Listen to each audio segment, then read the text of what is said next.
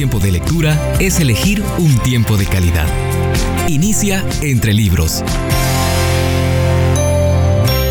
Libro del mes. Contracultural, el llamado de la mujer verdadera. En la introducción de este libro, Nancy de Moss nos hace ver que estamos tan expuestas a escuchar voces que pueden generar un ruido ensordecedor que llame nuestra atención y nos genere, tocante al tema de la feminidad, una idea distorsionada de lo que nuestro diseñador tuvo en mente al crearnos. Ella dice, desde los años 50, un poderoso coro de voces ha lanzado al unísono su llamado a las mujeres instándonos a participar del fruto de la independencia, la autoconfianza y la autodeterminación. En su coro proclama, hazlo a tu manera, te mereces un descanso hoy, eres lo más importante.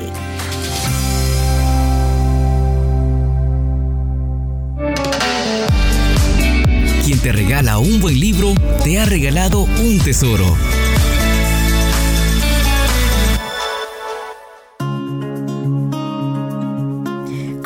La lectura de este libro Contracultural, una recopilación de las conferencias que se impartieron en el año 2008 en el primer Congreso del Ministerio Mujer Verdadera. En este primer segmento de lectura retomo parte del capítulo 5, escrito por Janet Parshall, una mujer conforme al corazón de Dios.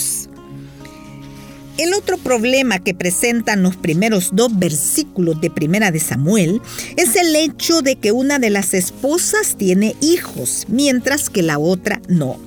Muchos eruditos bíblicos consideran que tal vez el Cana se casó primero con Ana, pero al no poder ella darle un heredero, se casó con Penina, quien podía tener hijos. Es evidente que esta situación causaba una profunda tensión entre las dos mujeres. Imagínate a Elcana en este tipo de escena machista. Él habría podido deshacerse fácilmente de Ana por no darle el linaje debido que le correspondía, tal como planeaba hacer este hombre egipcio del siglo XXI en conformidad con la ley islámica que le permite tener hasta cuatro esposas. En el medio cultural de la época de Elcana, el valor de una mujer dependía de la descendencia que podía engendrar. Ana no daba hijos, Penina sí. Sin embargo, en medio de esta tensa situación, vemos que el Cana amaba a Ana. Él le daba una doble porción. Por supuesto que sí. Y eso podría ser parte de su plan bueno y perfecto. Yo sé lo difícil que puede ser para mujeres leer y meditar en esto, pero ¿qué si el plan perfecto de Dios es que una mujer nunca tenga hijos? ¿Esto lo hace un Dios poco convincente?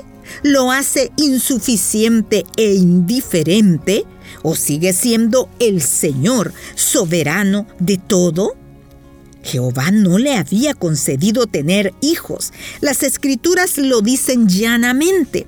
Pero no dudes por un minuto que Él tenía una razón y un propósito para esto.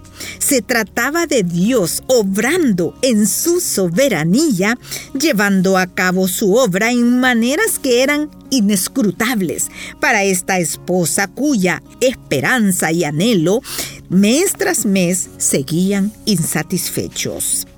¿Puedes aceptar la voluntad de Dios para tu vida ahora mismo, a pesar de que no sea lo que tú quieres? Tal vez quieras con todas tus fuerzas casarte, pero Dios dice, no. Tal vez ansíes con todo tu corazón tener hijos, pero Dios dice, no. ¿Te lleva esto a dudar de su amor por ti? Empiezas a decirle, no puedo confiar en ti. Si tu respuesta es afirmativa, ¿por qué? ¿Por qué no es el cajero electrónico de cada petición de oración? ¿Por qué no nos da siempre todo lo que queremos? ¿Por qué en nuestra naturaleza arrogante suponemos que sabemos lo que es mejor para nosotras? Si todo lo que sucede en nuestra vida pasa por el filtro de su sabiduría, bondad y amor, y así es, ¿podemos confiar en Él? Sin mucha dificultad decimos, te amo Dios. Pero con cuánta reticencia logramos decir, también confío en ti, Dios. El hecho de que Ana se haya levantado como si ella dijera, basta, tengo que encontrar en mi vida la manera de entregar esto a Dios. Tengo que abandonar esto. Voy a ir al templo y voy a postrarme a los pies de Dios. Tengo la impresión de que ese levantarse quería decir, voy a levantarme sobre mi confianza en ti. Fue más que su postura corporal, era la posición de su corazón. Tal vez hayas llenado de lágrimas tu almohada en medio de la noche. Tal vez te hayas despedido de alguien para luego ocultar tu rostro entre tus manos y llorar hasta quedar casi sin aliento. Tal vez hayas quedado sola en una casa vacía, tirada en el piso de tu cocina para derramar tu corazón delante de Dios con la intensidad que solo conoce una mujer afligida. Ana fue capaz porque el centro de su vida era Dios, porque su relación con el Dios vivo le permitía decir, Señor, confío en ti.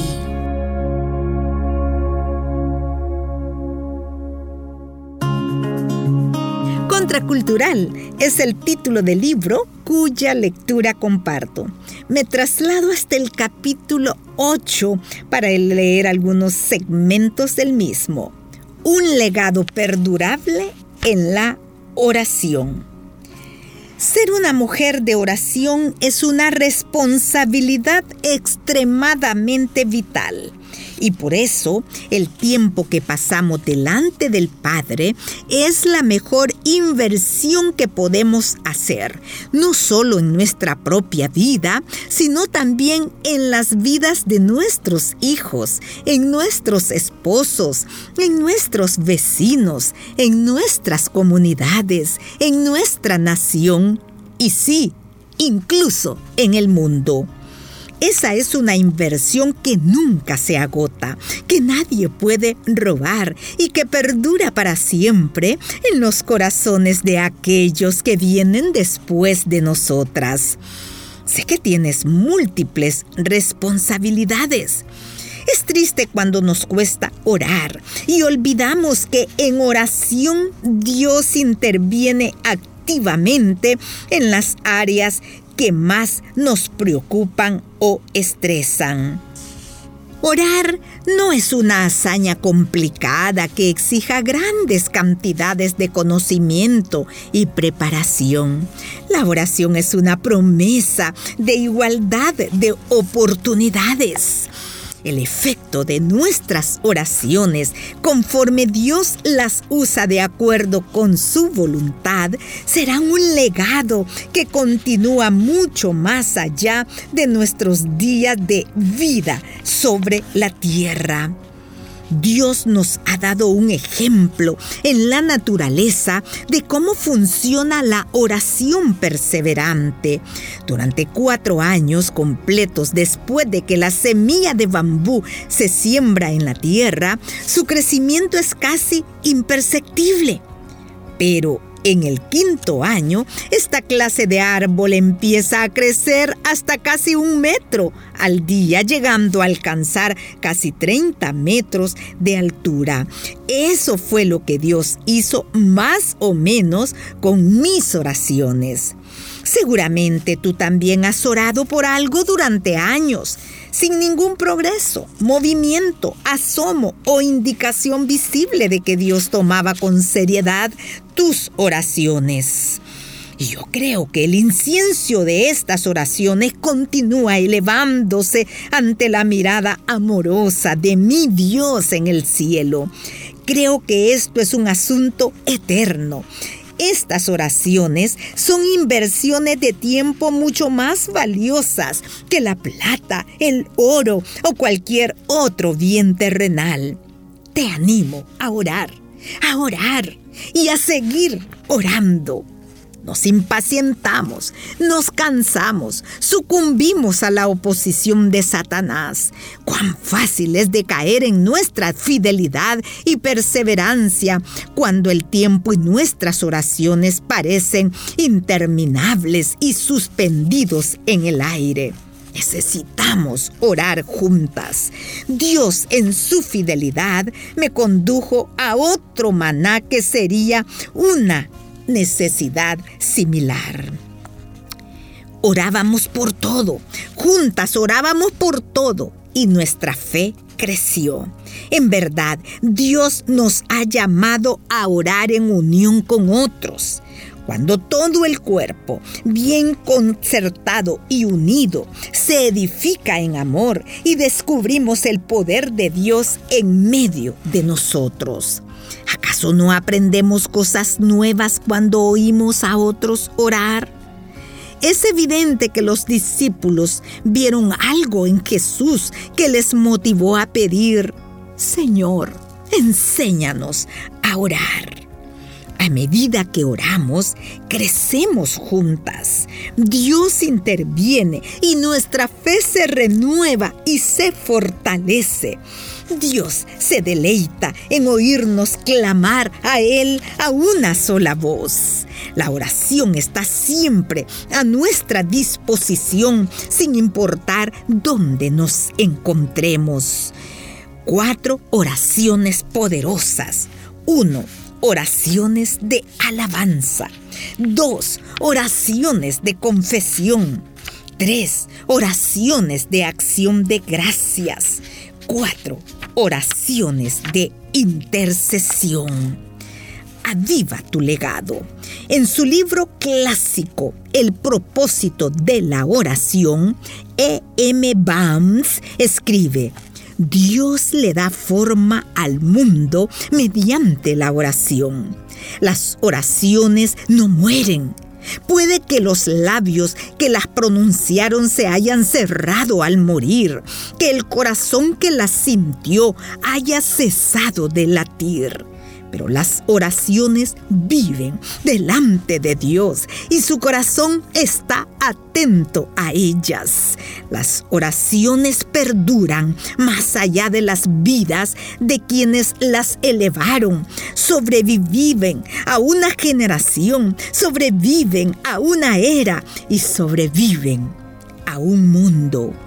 Termina la cita de E. M. Baums. Oramos a un Dios Todopoderoso. Ora cuando sientas deseos de hacerlo. Ora cuando no.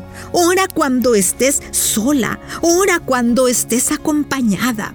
Ora cuando te despiertes en la mañana. Ora cuando vayas a dormir. Solo ora, querida hermana. Es el legado que vas a dejar.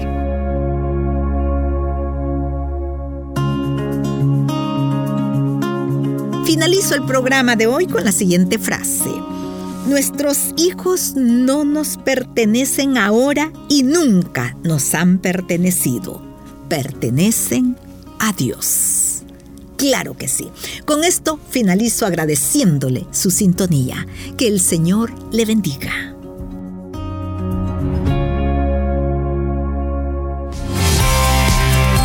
Conviene elegir tiempo de calidad. Nos conviene la lectura. Búscanos en Facebook, arroba Entre Libros Radio. Esta es una producción de CCRTV, Corporación Cristiana de Radio y Televisión.